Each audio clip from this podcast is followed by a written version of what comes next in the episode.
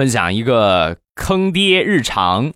我爸最近脚气又开始犯了，脚气一犯之后呢，很容易臭脚。哎呀，那个脚出奇的臭。然后我就给他打听这个偏方啊，有一个人跟我说呀，拿这个生石灰呀去泡脚特别管用。